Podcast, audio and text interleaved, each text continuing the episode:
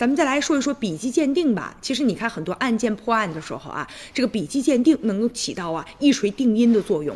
但是究竟这个笔迹鉴定是怎么鉴定的？笔迹鉴定又有哪些的限制呢？这个可能就是鲜为人知了。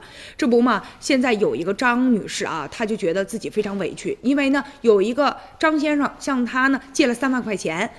等到这女的想要钱的时候，这男的开始啊就不承认了，并且说啊，你看你不都已经写了收条了吗？钱我已经还完了。后来呢告到法院，法院经过鉴定，发现这男子伪造的证据。现如今呢，他不仅要向这女子道歉还钱，而且啊，他这种行为也已经触犯了法律，因为他呢是伪造的证据嘛。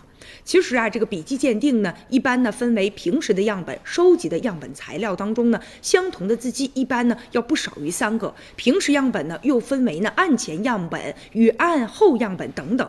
而且一个人呢，他书写的习惯啊，会随着年龄的增长啊，写字儿这个时候他呢特殊的情况，包括身体的状况和心理的原因等等，笔记呢会发生一些变化。所以说啊，在这个鉴定的时候啊，如果说因为样本条件不充足，那也有可能会导致呢这个笔迹鉴定无法给出同一性或者是否定性的一个结论呢。